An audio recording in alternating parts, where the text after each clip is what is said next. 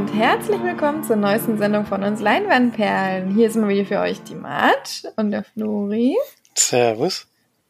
Und der Felix. Grüße. Ja, wir haben heute wieder ein paar Filmchen mitgebracht, wie immer. Wäre ja auch komisch, wenn wir das nicht tun würden. Ähm, Felix hat tatsächlich dieses Mal uns eine ältere Hausaufgabe aufgegeben, die er gerne mal wieder schauen wollte und die es jetzt auf Disney Plus gab. Und da es deine Hausaufgabe ist, würde ich dir jetzt einfach mal das Zepter übergeben und du erzählst mal, worum es da ging. Würde ich sagen. Nicht auflegen war die Hausaufgabe. Ein Film von Joel Schumacher nach einer Drehbuchidee von einem der Cohen, von Larry Cohen tatsächlich, äh, mit Hauptdarsteller ist Colin Farrell. Äh, Forrest Whitaker ist unter anderem noch dabei. Ja. Es gibt noch jemanden, der auch dabei ist, den man eigentlich nicht nennen sollte, oder? Naja, ist es ein Twist? Nee. Wenn man natürlich die Stimme erkennt, ist es natürlich offensichtlich. Aber ja, es gibt noch einen anderen Darsteller, der relativ bekannt ist in dem Film. Das hatte ich tatsächlich wieder vergessen. Also du hast es auch nicht an der Stimme erkannt. Wir haben ja ein UV geguckt und ich muss sagen, da habe ich. Ach so, sehr gut. Na, da habe ich ihn jetzt auch nicht so oft gehört. Ja, ja nee, äh, ich wusste es auch noch, aber es äh, hat man dann eben daran auch erkannt. Es geht um einen jungen Mann, der wohl so eine Art Marketing oder für so Werbung und Marketing zuständig ist, der vor allen Dingen so Veranstaltungen für ja semi-prominente Leute ist und da versucht, die groß rauszubringen und das eben durch ganz viel Trickserei und Lügerei und sowas zustande bekommt. Er hat noch so einen Praktikanten, den er die ganze Zeit mit mitarbeiten lässt, kosten, äh, ohne ihn was zu bezahlen, kostenfrei sozusagen, der ihm angeblich was beibringt und eigentlich ist er so ein Wichtigtour, der eben so ein paar Sachen zusammenspielen lässt, um ein bisschen mehr rauszukriegen, als, als eigentlich sein müsste für die Leute und ja, die glauben ihm das aber alles. Er ist verheiratet, und ruft aber von der Telefonzelle aus eine junge Dame an, die er vor kurzem erst kennengelernt hat und ja, wo anscheinend auch mehr laufen soll. Und nach diesem Anruf, den er wohl täglich macht, äh, klingelt das Telefon nochmal. Und das nimmt er dann tatsächlich ab. Und ja, das war ein Fehler. Und dann geht's los. Dann ist es eben so, dass jemand an der Strippe ist, der sehr hohen Druck auf ihn ausübt, äh, auch schnell klar macht, dass das kein Spaß ist, sondern ernst. Und dann äh, ja, kriegt er richtig große Probleme bis zum Ende des Films. Äh, muss er einiges, einiges aushalten, der Gute. Und dann, ja. Mehr muss man eigentlich nicht verraten. Das ist ja einer der Filme, der mir gut gefällt, weil er eben an einem Ort spielt und das trotzdem gut macht. Ich habe jetzt auch gelesen, dass diese 78 Minuten auch so gedreht wurden, dass die 78 Minuten auch hintereinander gelaufen sind. Und also es ist sozusagen Echtzeit und auch so wurde es gedreht. Also es war nicht irgendwie, dass erst mit dem Ende angefangen wurde und dann die erste Szene oder so, sondern es wurde tatsächlich jede Szene so gedreht, wie, wie man es jetzt gesehen hat. Ja. Das fand ich schon mal sehr interessant. Aber vielleicht können wir erstmal eure Einschätzung hören. Ihr habt ja den Film ähnlich lange nicht gesehen wie ich. Ja, fange ich mal an. Ich war, ich war leider nicht in meiner besten Kondition. das ist schon un unter, über, nee, untertrieben. Hätte die 78 Minuten noch nicht nochmal gucken können, das passt. nee, die Zeit hatte ich leider nicht. Äh, nee, ich habe leider nicht den ganzen Film gesehen, deswegen werde ich jetzt heute auch keine Bewertung abgeben wollen. Ähm, nur aus der Erinnerung hat er mir damals gut gefallen. Aber wie gesagt, es wird jetzt keinen Sinn machen, wenn ich den jetzt bewerte, denn ich habe ihn nie mal ansatzweise vollständig gesehen. hm. Ja, ich habe ihn ganz geguckt. so wie es besprochen war auch, ähm, ohne einzuschlafen. Äh, und ich fand den wieder sehr gut. Ich habe mir jetzt, jetzt scheinbar, also ich gehe mal davon aus, dass es das erste Mal war, dass ich einen UV gescha geschaut habe. Enttäuschenderweise hat Colin Farrell da äh, sich einen amerikanischen Akzent zugelegt. Das heißt, mein, mein Alle Träume sind Lieblingsire hat äh, mich beschissen. Aber gut, ich verzeihe es ihm nochmal. Das war wahrscheinlich die Vorgabe, oder? Nehme ich mal an. Naja, garantiert war das die Vorgabe. Mit Absicht macht das, also von sich aus macht das bestimmt nicht. Ja. Es kam manchmal ein bisschen durch, also das kann man nicht so 100% verstecken, aber das war schon sehr amerikanisch, wie er geredet hat. Beziehungsweise sehr wenig irisch, wie er gesprochen hat. Ja, es waren so ein paar Sachen, die mir schon am Plot ein bisschen, ja, gehabert haben, muss ich sagen, die auch so ein bisschen unstimmig sind im Film, wenn man mal ganz ehrlich ist, aber das schadet dem Film an sich jetzt nicht. Ich habe mich wieder gut unterhalten gefühlt, fand den wieder trotzdem auch spannend, auch man weiß, wie es ausgeht. Es ist auch ein bisschen Hollywood-esque am Ende. Ähm, und das Ende, Ende finde ich aber immer noch ziemlich gut, auch wenn es sehr offensichtlich ist. Mm, Obwohl ich glaube, ich beim ersten Mal gucken schon sehr überrascht war von dem Plot-Twist. Ähm, jetzt aber gar nicht mehr. Es kann schon sein, dass es daran liegt, dass ich vielleicht schon mal geguckt habe, aber eigentlich ist es sehr offensichtlich, dass es so endet. Finde ich zumindest. Wenn man so ein paar Filmchen geguckt hat, ähm, weiß man schon so ungefähr, wie das dann so jetzt ablaufen kann, dass das eigentlich nicht mehr so das generische Ende ist. Genau. Trotzdem immer noch gut gemacht, lässt sich schön gucken. Ist ja auch schon fast 20 Jahre alt, das ist schon Wahnsinn. Dafür ist er auf jeden Fall noch super. Und ja, hab gar nicht viel zu meckern. Also so ein paar, ein paar Sachen muss man schon ehrlich zugeben. Ist jetzt nicht ganz so rund abgelaufen, aber das ist auch, kann man trotzdem, wie gesagt, völlig vertrösten.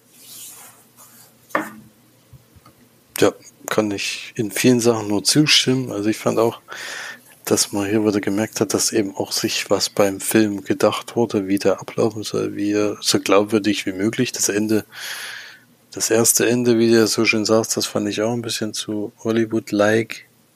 Das wäre, glaube ich, in Wirklichkeit nicht ganz so ablaufen. Kann ich mir nicht vorstellen.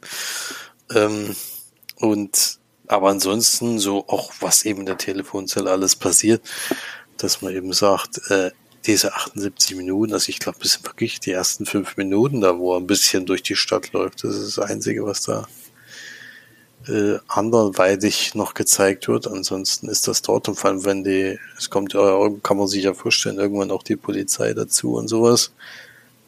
Und selbst da ist er noch so weit geblieben, dass man eben nachvollziehen kann, dass es so gelaufen ist. Ja. Also fand ich auch gut. Ich finde auch, dass eben mit der Laufzeit finde ich absolut passend bei dem Film. Also kommt einem zwar kurz vor, aber ich finde in der Kürze der Zeit funktioniert er auch. Ich glaube, wenn der wirklich 90 Minuten Gang wäre oder vielleicht noch ein bisschen länger, dann äh, wären die Ideen sicherlich irgendwann ausgegangen. So war es eigentlich perfekt gelöst und da ist es auch okay, wenn man einen Film ein bisschen kürzer geht. Das äh, ist absolut in Ordnung. Ich finde es auch schön, dass der damals relativ erfolgreich war. Also der hat tatsächlich 13 Millionen nur gekostet und hat äh, das Zehnfache eingespielt. Das ist schon mal gar nicht so schlecht. Hat aber nichts dazu für zu, zum Glück eigentlich, dass es eine Fortsetzung gegeben hat. Ähm, und also ich bin da auch wieder mal sehr positiv. Ist nicht ganz perfekt, aber ich finde, der kann man immer noch gut gucken, vor allem in der Kürze der Zeit.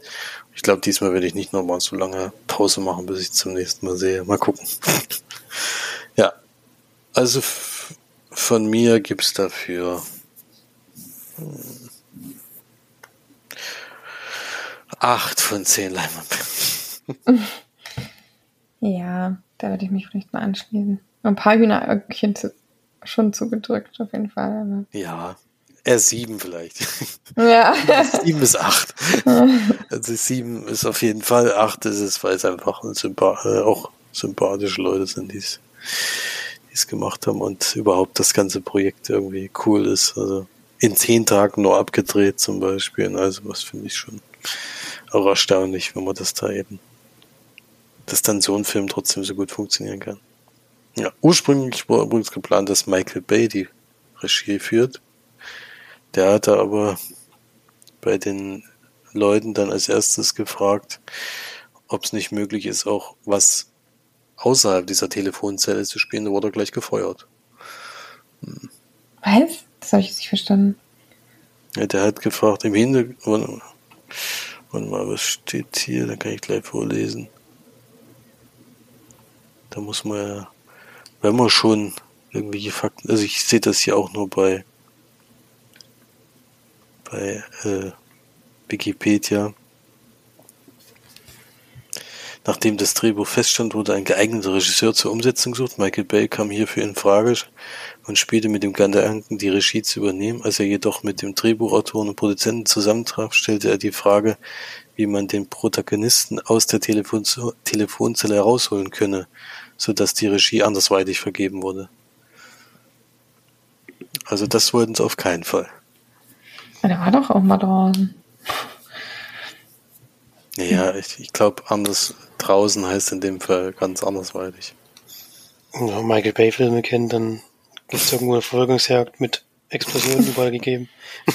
Und wo noch Gebäude einstürzen und noch ein Transformer irgendwo in der Ecke steht. ja, hätte nicht ganz gepasst. Aber ja. Naja, ein Transformer war ja da, nur ein relativ kleiner Variante.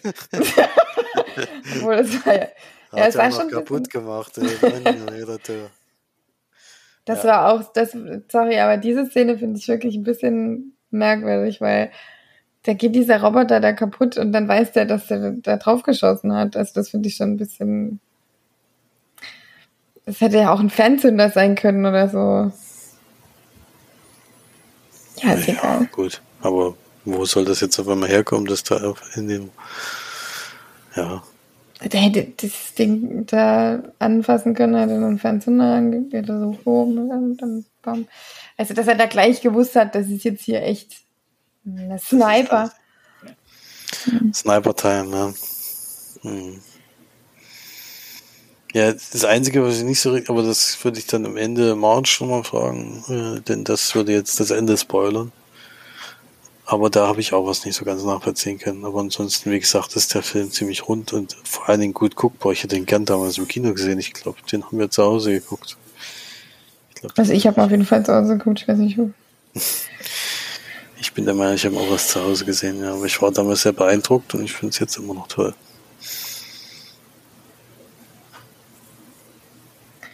Jo. Ja, also was auch nicht so hundertprozentig mich überzeugt hat, ist der Grund, warum er ihn ausgesucht hat, weil die Personen, die ja eben vorher gezeigt wurden, die haben nur wirklich auch schon wirklich Dreck am Stecken gehabt. Das Einzige, was man ihm jetzt vorwerfen konnte, ist, dass er halt ein, ja. Affäre hatte. Oder noch. Naja, noch nicht mal eine Affäre. Er war halt so ein Scheinmensch. Also das, das kann man ihm vielleicht schon vorwerfen, aber es war jetzt nicht so krass wie irgendwie äh, die die Bank oder was auch immer ist pleite gegangen. Der hat sich nochmal schnell das Geld eingesteckt und die mhm. armen Leute sind alle bankrott gegangen. Also das fand ich dann jetzt schon einen Dicken schlimmer als das, was er jetzt da noch nicht mal so richtig verbrochen hatte. Ja. Naja. Aber egal.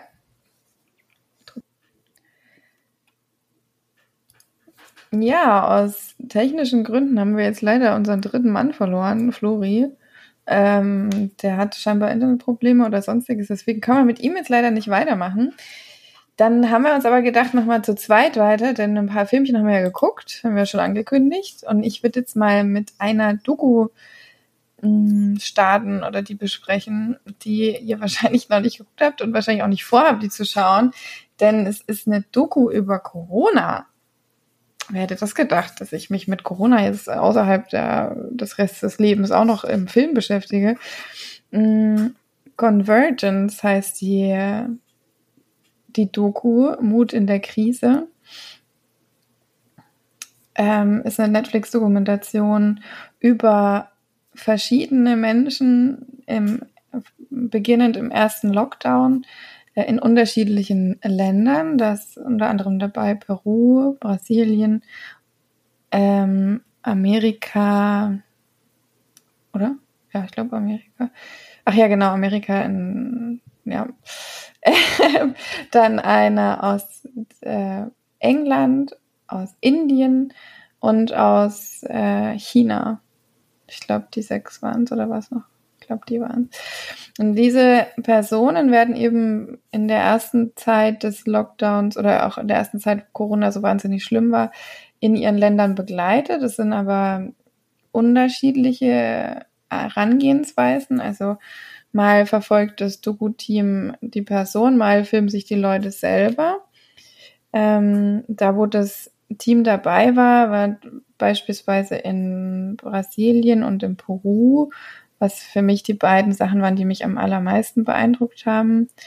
Ähm, in Peru war es eine, wurde eine mh, mm, Schwester in der Intensivstation begleitet und in Brasilien eine Frau, die sich quasi freiwillig gemeldet hat, in einem Krankenwagen mitzufahren und zu helfen, denn sie wohnte da in irgendeinem in irgendeiner Stadt, in irgendeinem großen Bezirk, wo es tatsächlich schon so weit war oder allgemein auch von der Regierung so weit ist, dass die Außenbezirke der Stadt gar nicht erst angefahren werden von ähm, Krankenwagen und Rettungsdiensten, weil die einerseits so weit draußen waren und andererseits einfach auch niemand sich drum kümmert, weil das natürlich der Armutsgürtel äh, war drumherum und sich dann quasi Leute selber zusammengefunden haben, um diese Gegenden anzufahren.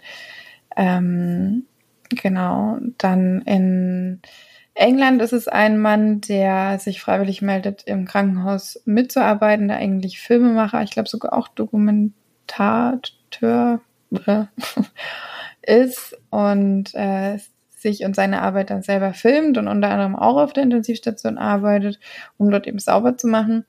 Dann haben wir einen Arzt aus Amerika, der ja sowohl eben durch Corona viel im Krankenhaus arbeitet, sich aber auch primär, was da mehr auf Augenmerk drauf gelegt wurde, sich um äh, seinen Bezirk kümmert, also er war selber eben Afroamerikaner und sich um äh, Menschen mit Migrationshintergrund und vor allem eben Obdachlose in seinem Bezirk kümmert, ähm, auf die er, wie man ja wusste, in Amerika während der Corona-Zeit auch überhaupt nicht Wert gelegt wurde.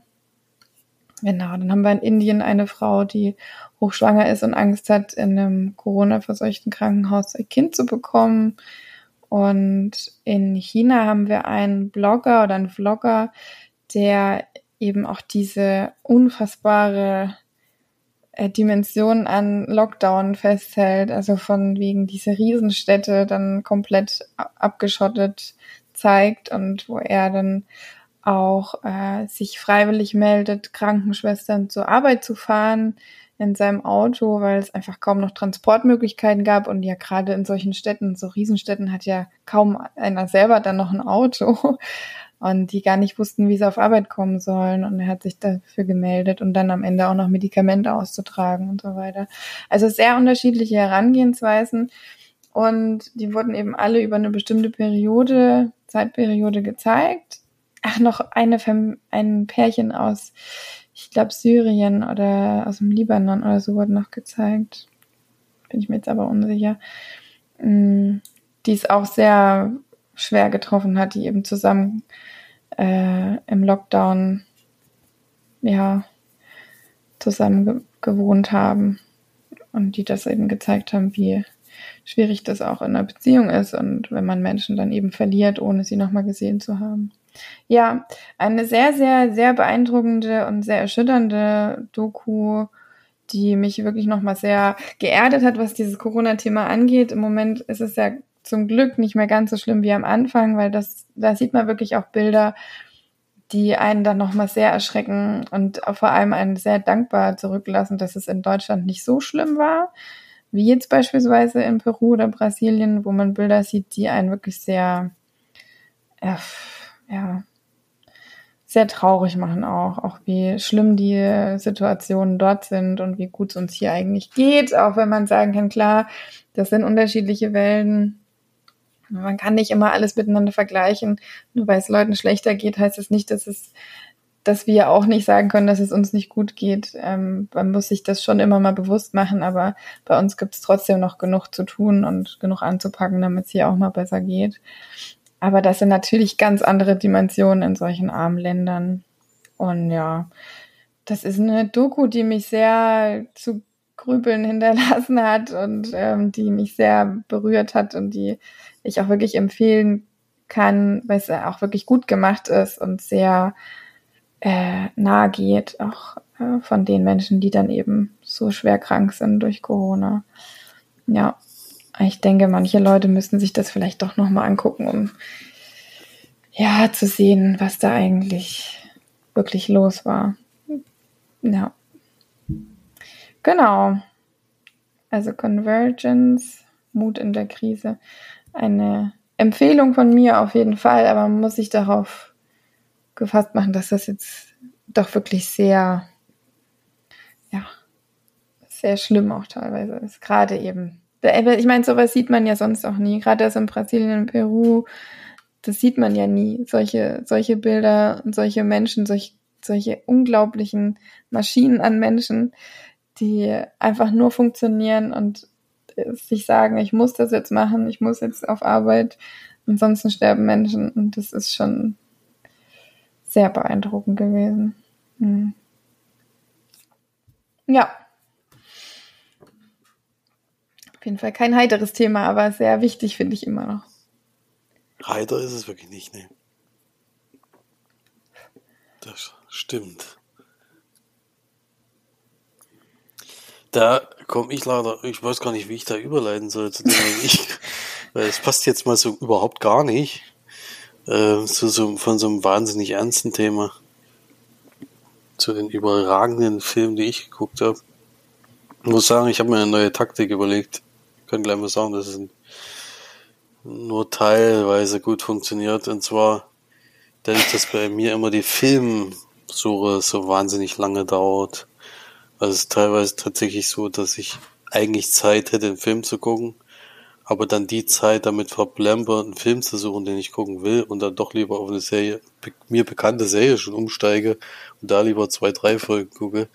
Um dem mal ein bisschen entgegenzuwirken, habe ich mir gedacht, äh, ich gucke jetzt mal immer, was bei den Streaming-Services so neu hinzugefügt wurde und das erste, was ich nicht kenne, gucke ich. Ja, das, habe ich jetzt mal bei Disney, bei Disney Plus angefangen, weil bei den anderen sind ja meistens die Eigenproduktionen die ersten 20 Stück. Dadurch, dass der Amazon und Netflix noch nicht so richtig über, nicht immer richtig überzeugen konnten. Ich gedacht, mache ich das mal bei Disney Plus, weil das sind wirklich teilweise Filme, die ich erst noch nicht kenne und die wirklich äh, auch ältere Sachen dabei sind. Zum Beispiel habe ich ähm, einen Film von 2000 zwei, glaube ich, geguckt. Jetzt lassen wir mal gucken. 2000, nee, vom 2000 und einen Film von 1993. Die kann ich bald zusammenfassen, weil sie beide, ja, ich komme gleich dazu. Also der erste Film hieß Teuflisch. Das ist eine Fantasy, amerikanische Fantasy-Filmkomödie von 2000 von Har Harold Ramis mit Brandon Fraser in der Hauptrolle. Elizabeth Hurley als Teufel. Und es ist so, dass der junge Mann, äh, der von Brandon Fraser gespielt wird, ähm, ja, nicht so richtig Glück in sein Leben hat. Der hat auf Arbeit, die Leute machen sich über ihn lustig, er hat keine Freundin oder die Frau, die er anspricht, interessiert sich nicht für ihn, die er so gerne hätte. Und alles drumherum ist eigentlich gänzlich unzufrieden und irgendwann sagt er dann eben mal so aus der Laune raus, oder bittet Gott halt darum, dass sich da mal was ändert. Das hat aber nicht der Herr da oben gehört, sondern eher der Herr, die Dame da unten. In dem Fall ist Teufel eine, eine Dame. Und, oder kann jegliche Gestalt annehmen. Das muss jetzt nicht unbedingt Elizabeth Hurley sein. Und sie sagt halt, ja, du kannst mir deine Seele verkaufen. Als Gegenleistung bekommst du sieben Wünsche. Frei kannst dir alles wünschen, was du willst. Und dann durchleben wir halt die ersten sechs Wünsche von ihnen, die wirklich immer wieder auf dieselbe Weise ablaufen. Es ist immer was, was er sich wirklich riesig gerne wünscht, aber es ist immer ein großer Nachteil dabei, dass man sich, also man kann sich am Ende sozusagen wieder wünschen, dass dieser Wunsch eben unwirklich wird und das macht er dann eben auch immer. Und nur der letzte Wunsch ist eigentlich wichtig für diesen Film. Deswegen hat es sich auch total gelohnt, das zu gucken. Ja, ganz fürchterlicher Film. Ähm, vor allen Dingen, erstens die schauspielerische Leistung war katastrophal, dann waren da CGI-Effekte drinne. Das war schon wieder grenzwertig, auch wenn der Film von 2000 ist, einfach weglassen. Einfach weglassen und man hätte das auch anders darstellen können. Das wäre völlig, äh, völlig in Ordnung gewesen. Äh, ja, nette Botschaft am Ende, aber der ganze Film an sich eigentlich sehr schwierig zu gucken überhaupt. Geht zum Glück relativ kurz. Äh, ähnlich war es bei Made in America, den habe ich gleich, äh, den habe ich dann am nächsten Tag gesehen. Da ist es dann so, dass äh, ein Film von 1993 mit Whoopi Goldberg in der Hauptrolle und Ted Danson und Will Smith in ganz, ganz jung und auch nur in einer Nebenrolle. Wie gesagt, von 1993. Noch vor Prince of Bel Air, glaube ich. Ist das davor, ja. Und es geht um eine junge Dame, die nicht weiß, wer ihr Vater ist. Also die ist immer bei ihrer Mutter aufgewachsen. Und mit kurz bevor sie die Highschool abschließt, ähm, verrät ihre Mutter, dass es eben kein ja, keinen Vater gibt, den sie eben, mit dem sie eben was hatte, sondern dass es eben über eine Samenbank damals gelaufen ist. Also hat sie die ganze Zeit ein bisschen geschwindelt und jetzt will die Tochter halt rausfinden, wer ihr richtiger Vater ist. Und der richtige Vater ist eben nicht so ganz das, was sie sich vorgestellt hat und versucht ihn aber trotzdem eben dann näher kennenzulernen und irgendwann kommt die sich, kommt die Frau auch dem Mann ein bisschen äh, entgegen, obwohl die zwei völlig unterschiedliche Menschen sind, die sie eigentlich überhaupt nicht mögen. Und dann, äh, ja, entspinnt sich da so eine Vater-Mutter-Kind-Geschichte. Ja, auch fürchterlich, muss ich sagen. War wirklich, also war fast noch schlimmer als teuflisch, muss ich sagen. Aber ich würde ich jetzt beides ähnlich werden, weil es war, äh, es war richtig dumme Sachen dabei. Überhaupt äh, kommt natürlich auch das rassistische Thema irgendwie auf und sowas, aber auch sonst war das alles total unglaubwürdig und auch wirklich auch wieder schlecht gespielt, muss man sagen. Also ich weiß nicht, ob das irgendwie Klassiker mal gewesen sind oder sowas oder irgendjemand kennt die, aber laut den Bewertungen, die ich dann auch danach gesehen habe, ist das eher durchschnittlich alles, bisschen besser als Durchschnitt. Bei mir ist das nicht bisschen besser als Durchschnitt, sondern unterdurchschnittlich. Deswegen sind beides drei von zehn Filme. Und die Taktik muss ich noch mal ein bisschen überdenken vielleicht. Würde ich dir auch mal sehr dazu Obwohl der letzte Film, den ich bespreche, ist auch auf der Taktik hin äh, gekommen und ja, da geht's dann auf jeden Fall in eine andere Richtung. Bei dem, den du noch besprichst, oder? Genau. Ja, ich habe jetzt keinen Film mehr, sondern eine, Do Ach, eine Serie, eine Doku-Serie. Eine kurze allerdings. Mm, deswegen konnte ich die relativ gut wegschauen. Catching Killers heißt die Serie. Ähm, hab die erste Staffel geschaut, gibt wohl schon eine zweite, aber die habe ich jetzt, glaube ich, noch nicht auf Netflix gefunden. Die besteht aus vier Folgen, die immer, ich glaube, so um die 40 Minuten gehen.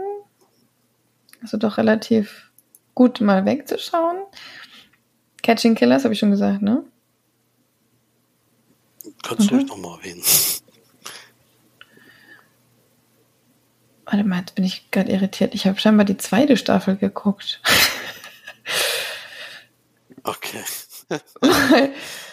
Wenn dir da nichts gefehlt hat. Nee, das sind ja Doku rein unabhängig voneinander. Ja, klar. Das, also sind völlig, völlig abgetrennt. abgetrennt, ne? tatsächlich, genau. Ja, dann ist es ja wurscht, was das Also das ist sehr interessant, weil dann würde ich die erste Staffel vielleicht auch, auch nochmal gucken. Das heißt, Staffel sind halt jeweils vier Folgen. Okay, ich habe Staffel 2 geschaut.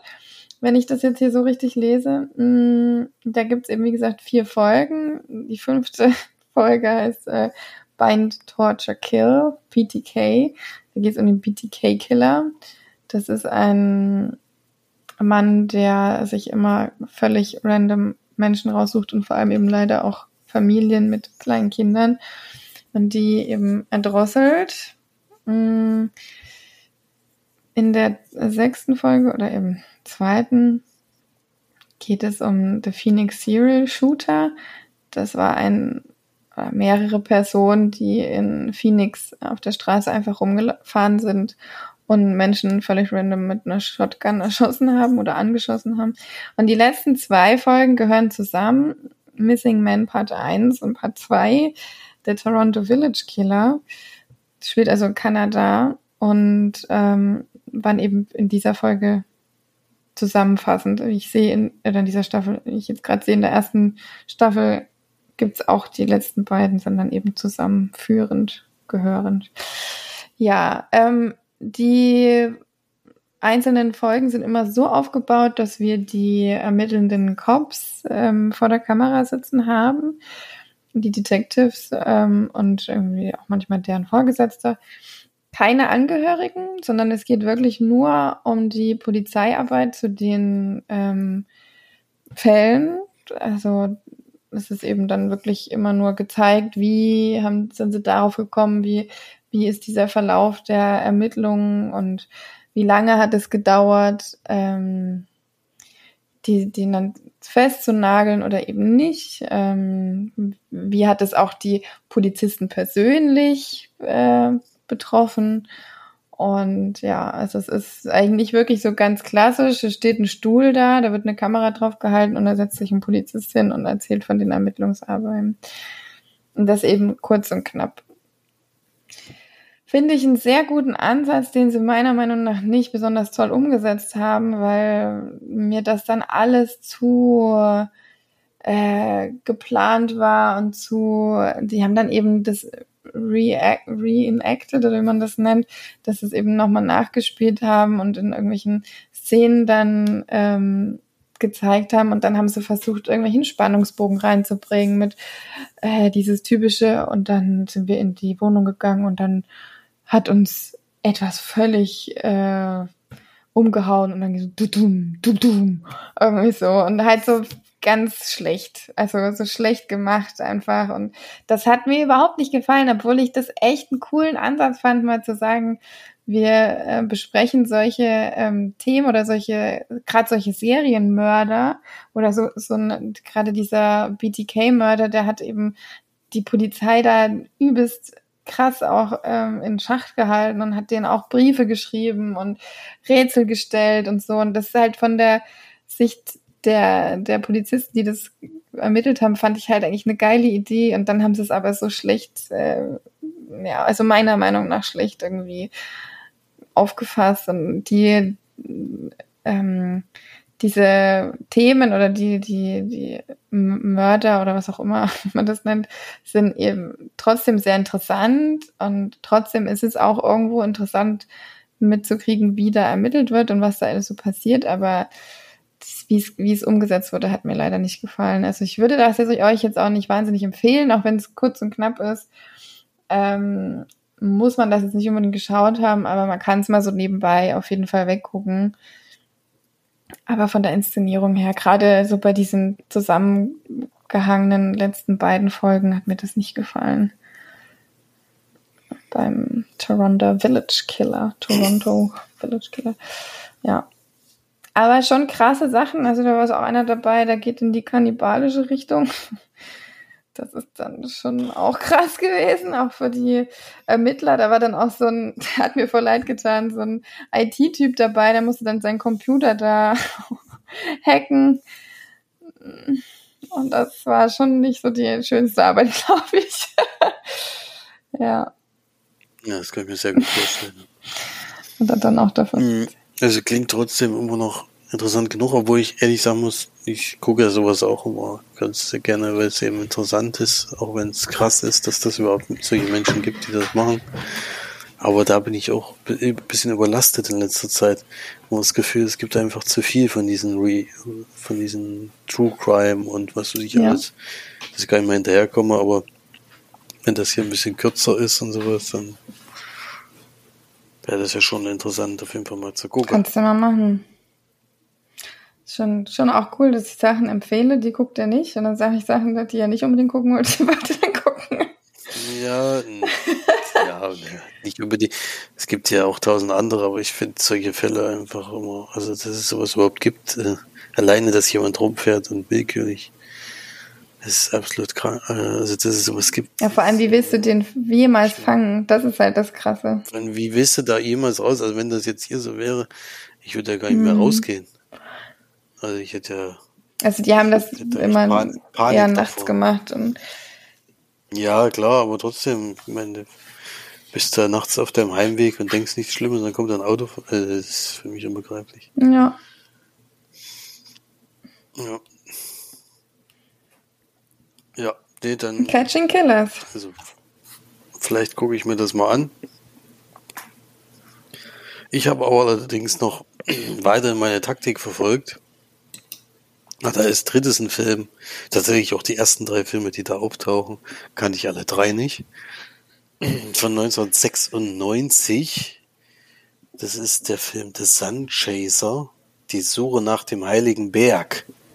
Klingt erstmal nach so einem Abenteuerfilm oder so. Äh, von Michael Cimino. Cimino. Ja, Cimino.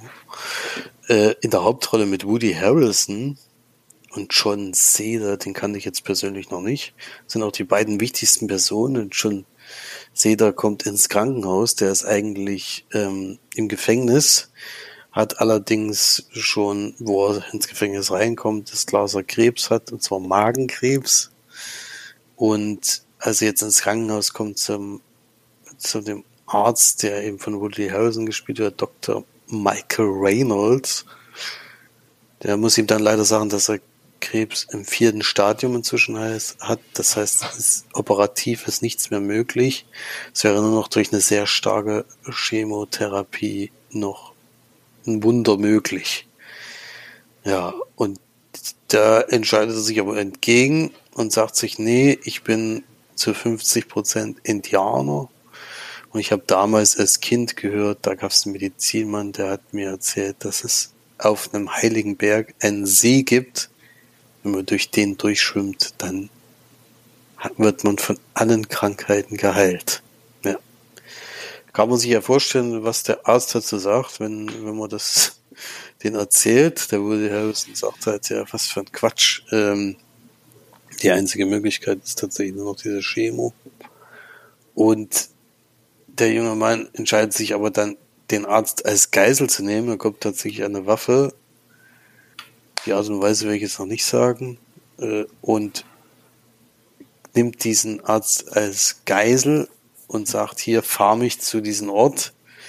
Ich möchte diese Person treffen, die mir davon erzählt hat und dann zu diesem heiligen Berg. Ja. Und auf der Strecke, kann man sich ja vorstellen, sind ja in häufigen Filmen so, sind die natürlich extreme Reibereien erstmal. Aber mit der Zeit lernt man dann seinen Charakter und den Charakter des Bösewichts im Endeffekt ein bisschen näher kennen. Und ja, er kann dann nachvollziehen, dass er ab einem gewissen Punkt äh, können, verstehen sie sich auf, auf irgendeine Weise, aber eigentlich komplett unterschiedliche Charaktere, die eben miteinander klarkommen müssen. Ja. Genau, das sehen wir da. Äh, mehr muss ich eigentlich noch nicht sagen. Es passiert noch relativ viel, aber es läuft dann doch schon so ab, wie man sich so einen Film jetzt vorstellt. Das ist jetzt nicht so, dass da irgendwie jetzt totale Überraschungen und Wendungen drin sind. Das ist es nicht. Äh, ist aber ein sehr angenehmer Film, weil er eben dann doch äh, mal ein bisschen, also ein schwieriges Thema eben mit Krebs eben umgehen, wie man damit umgehen muss. Und dass man eben den Glauben dann trotzdem nicht an solche Sachen verliert, sondern eben, ja, man weiß ja, worauf es im Endeffekt hinausläuft, aber dass man eben trotzdem noch Mittel und Wege finden kann, sich noch bis dahin eben schönes Leben zu machen. Und wie gesagt, auf dem Heiligen Berg, was da passiert, äh, da, das verrate ich noch, natürlich noch nicht. Ob es da eine spontane Heilung gibt oder was das für eine Wirkung hat, ist nur ganz, ganz kurz am Ende zu sehen und lässt auch viel Raum für Spekulation, so kann man sagen vielleicht. Deswegen angenehmer Film, man geht dafür mit einem positiven Gefühl raus, obwohl da wirklich auf dem Weg auch viel schief läuft, aber äh, habe ich ganz gerne geguckt, auch wenn der wie gesagt nicht perfekt ist und weil es eben auch solche Filme schon oft gegeben hat. Aber die Konstellation war ganz gut und äh, ja, Woodley Harrison kann man immer gut angucken. Deswegen äh, war das einer der besseren Filme, die ich jetzt gesehen habe. Und wird also sechs von 10 geben geht 127 Minuten. Fand ich auch ein bisschen zu lang, muss ich sagen. Aber kann man gut gucken. Also ist jetzt kein äh, Reinfall, wenn man da mal reinschaut. Also für mich überdurchschnittlich. Deswegen kann man mal machen. Kann man mal machen. Fand ich jetzt gut, dass ich den gesehen habe, weil hätte ich, wäre ich auch nie drauf gekommen, ehrlich gesagt. Hm. Na, sehr gut. Dann zwei von drei zwar schlecht, aber vielleicht ist. Ja, wenn der Schnitt so bleibt, ist es gar naja, nicht. Naja, weiß jetzt auch nicht. Also es wäre natürlich schon wie jeder Film der überragend, aber ich meine, ich äh, geht da auch nicht nach äh, nach Genre oder sowas, sondern ich nehme tatsächlich den Film, ersten Film, den ich kenne und wo ich das Cover von Teuflisch zum Beispiel gesehen habe, war mir schon, war ich mir schon relativ sicher, dass das nicht der Film wird. Der ja, du kannst ja auch machen, der erste Film, den du nicht kennst und der dich vom Cover auch anspricht. Ja, aber dann suchst, dann fängst du ja schon wieder Suchen an. Naja, aber ein bisschen Suchen ist ja nicht schlimm. Ja, auf das Suchen komplett verzichten, eigentlich. Ach so meine, ich mache natürlich, wenn jetzt irgendwie ganz großer Schrott kommt, dann äh, mache ich den natürlich auch aus, gucke ich den jetzt nicht zu Ende. Das muss man halt auch dazu sagen. Bei teuflischen Dings war es zwar jetzt so, aber wenn es jetzt nochmal in die Richtung geht, dann springe ich halt zum nächsten Film weiter. Aber ich will es wenigstens versuchen und wie gesagt, es gibt ja auch mal eine positive Überraschung. Ich meine, das war jetzt ein Thriller und da habe ich schon bei Presse bei dem Text eben gemerkt, das klingt auf jeden Fall interessant, das könnte was für mich sein. Da, da hat es halt jetzt mal zufällig geklappt, aber ansonsten versuche ich da mal unvoreingenommen in die Filme reinzugehen und wenn es dann halt nichts ist, dann springt man halt zum nächsten. Nach einer halben Stunde oder nach 20 Minuten weiß man eigentlich, ob man das jetzt weiter gucken muss oder nicht. Mhm. Sonst falle ich immer dieselbe Schiene. Dann suche ich immer Horror, haben wir alles gesehen. dann kommt Thriller, äh, das, ja, und dann fix, dann geht's immer dauert die Suche einfach so wahnsinnig lang, dass es sich nicht mehr lohnt. Naja, in, bei Netflix gibt es ja auch diesen Random Channel. Ja, aber da kriegst du immer Netflix-Film gefühlt. Also ich habe da schon öfters mal drauf geguckt. Meistens war es eine Netflix-Serie oder Netflix-Film. Hm. das kriegst natürlich nicht die, die du schon gesehen hast, aber trotzdem orientiert sie sich sehr an Eigenproduktion und das. Seid noch mal drauf. Äh, Doch egal. Das ist mir Nee, das muss jetzt nicht unbedingt sein.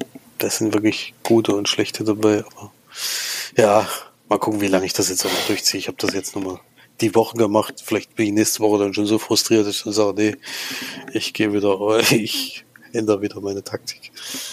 Hm. Na schön.